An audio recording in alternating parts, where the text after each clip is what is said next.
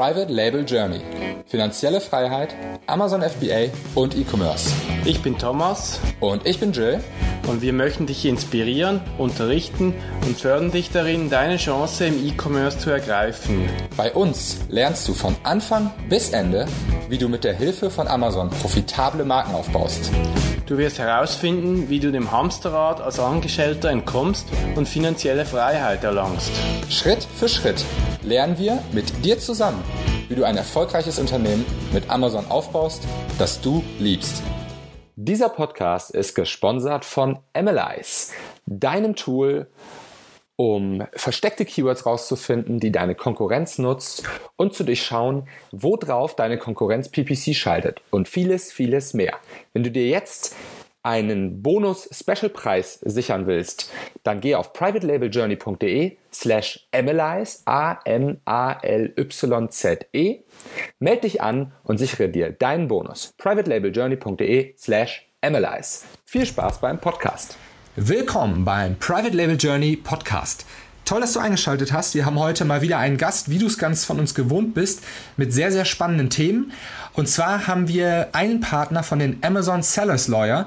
Ähm, und ähm, ich switche jetzt auf Englisch, äh, weil ich die Kollegen in England kennengelernt habe. Und ähm, ja, los geht's. Welcome, Amazon Sellers Lawyer uh, CJ Rosenbaum, I have on the call right now. Welcome on this show. Thank you very much. I'm really happy to be on your show. Yeah, I'm happy that you you got the time um, for this because we actually met. Um, I actually met you guys from the Amazon Sellers Lawyer in London when I did a little talk about branding on Amazon, and you were there as well uh, with your uh, I think with your team actually. I, I'm not sure, um, but I met you guys there and we talked all about um, how you guys help people that have problems with, like sellers that have problems with Amazon, that maybe get banned or product, have problems with their products, all this kind of stuff. And as I know, a lot of people in my community had issues with Amazon already. Um, I think this is really, really important. I'm really happy that you guys are here. Could you maybe give a little introduction of yourself for the people who don't know Amazon Sellers Lawyer? Sure, sure. Thank you very much. Well, what we do is we're a law firm, and we're the only law firm, I think, in the world that solely focuses on helping Amazon sellers. All we do, we're, we're 21 people strong now on three different continents, is we help Amazon sellers. About 75% of our work has to do with getting sellers back online when they get suspended or if their listings get suspended.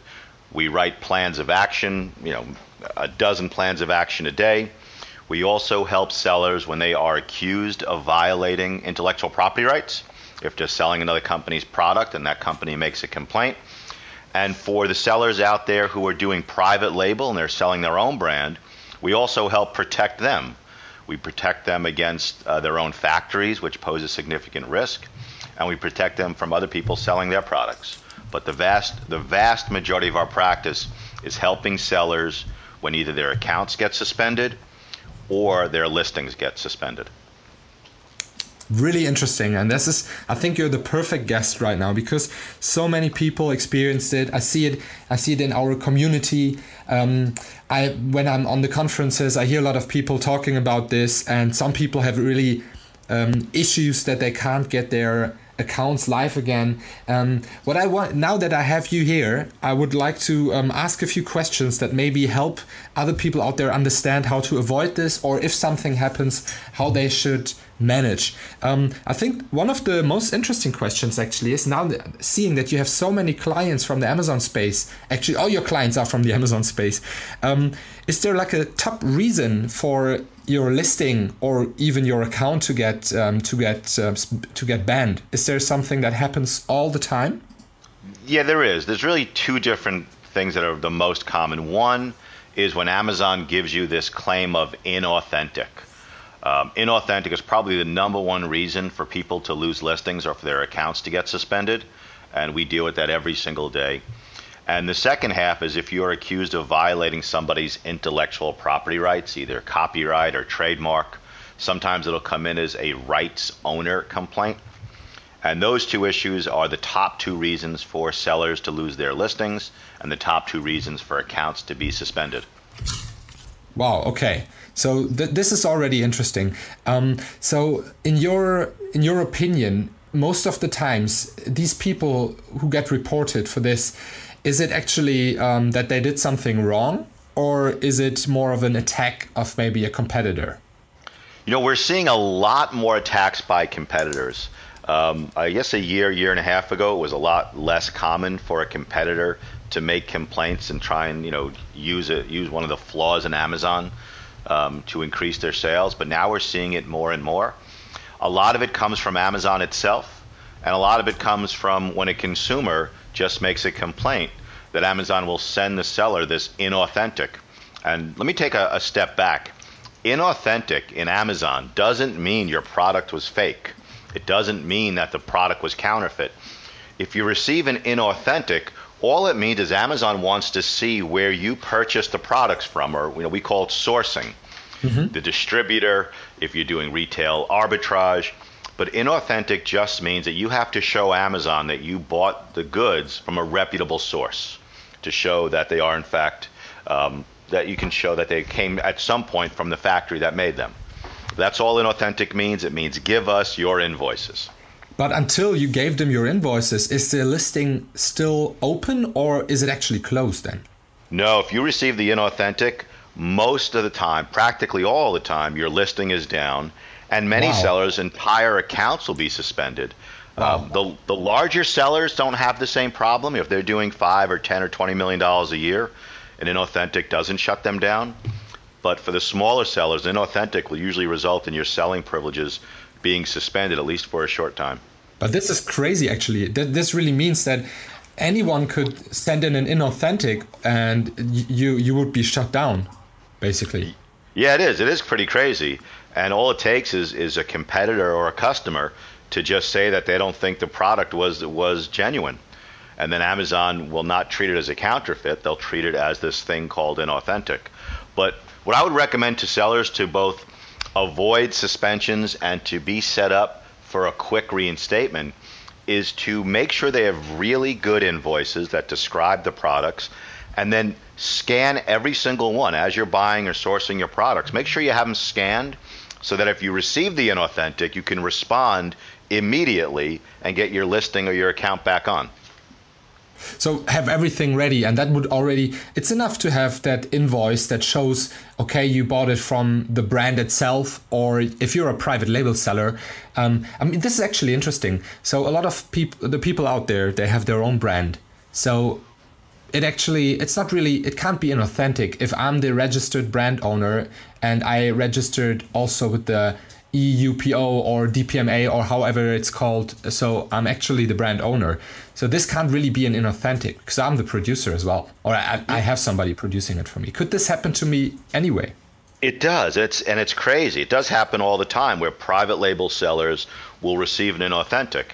And then you don't really have a traditional invoice to show Amazon. Exactly. But what what we do in its place is submit the documents where you're having it made your design, the emails, the correspondence, the purchase of the raw materials, uh, maybe the correspondence between you and your factory.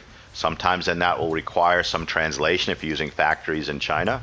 Yeah. Uh, but you really then need to show where the products came from. And for private label sellers, they came from your design and whatever factory you used to produce it rather than a traditional uh, invoice.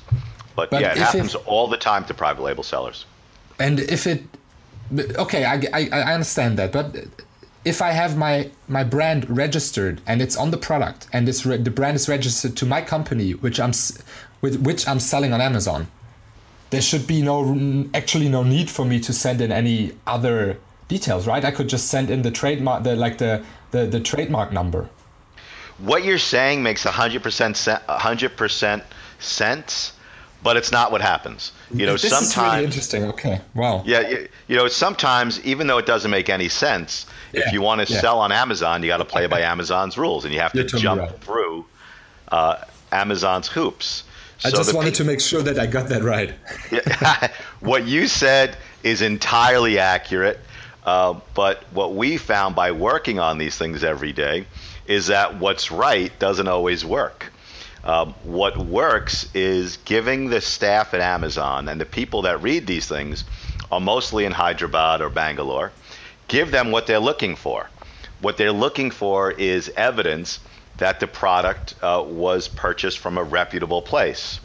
So you can do that as a private label by showing your design in your factory, because that allows the Amazon staff in India to check the box that they saw where the stuff was produced.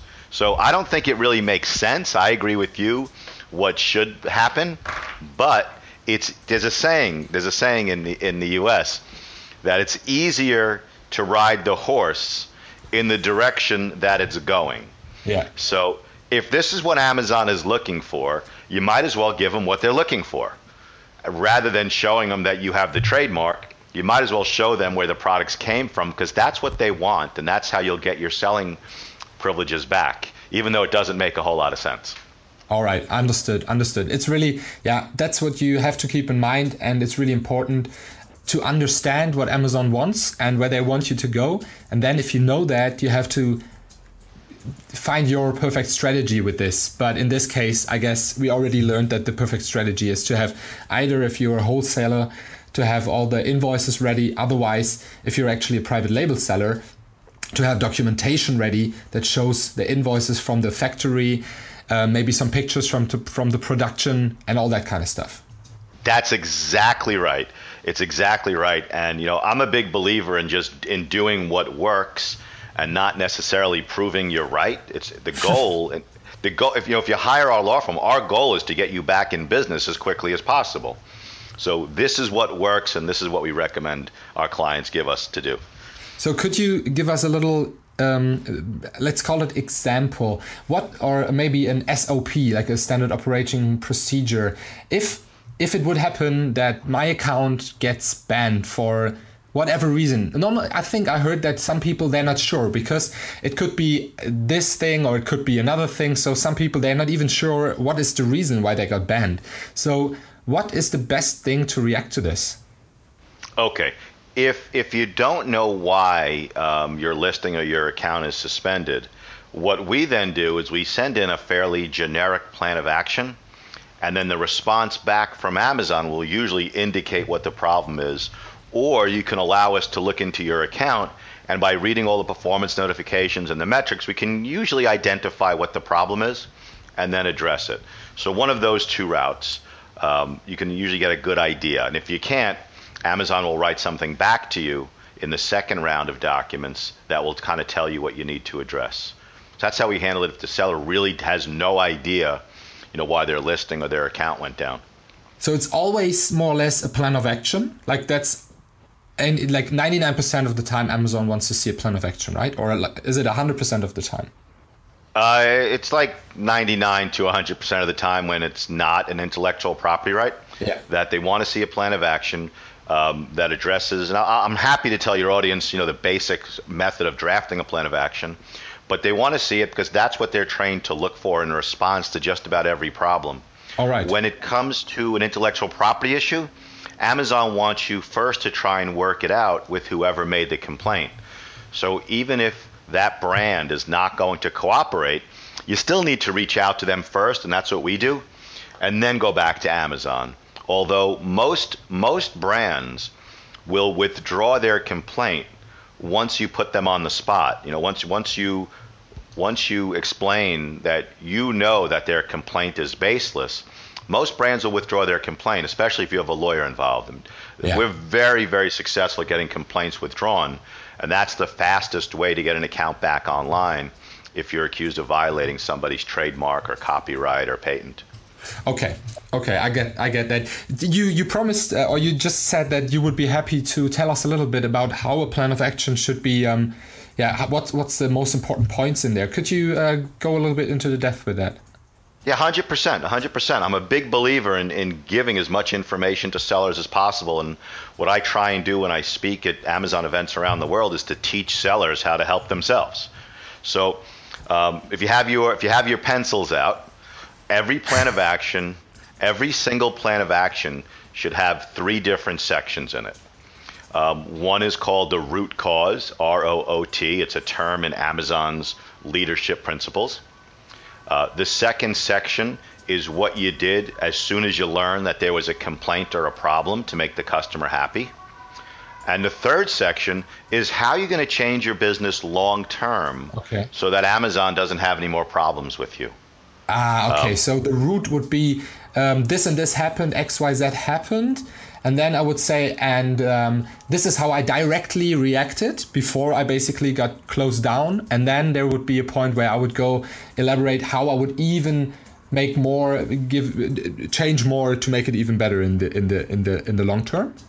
You know, that's exactly it. And one of the things that Amazon consultants used to do, and some still do, is to admit to doing something wrong, even when the seller didn't do anything wrong. Just that they And- have something that they can. Uh, ah, okay, everything fits, plan of action, and then bam. Yes, but that that's a big mistake nowadays. Things have changed. You know, Amazon. We all know this. Amazon's constantly changing, sometimes for the better and sometimes for the worse. But now, when you're at, if you find the root cause, instead of writing that you did something wrong, just describe it as how you can do better. And you're kind of saying the same thing, but you're saying it in a positive way where you're not admitting to fault. Because if you have a problem, if Amazon doesn't reinstate you right away and you admit to doing something wrong, um, you're harming your chances in the future because every seller has the right to ask Amazon to give them back their listing or put their account back on.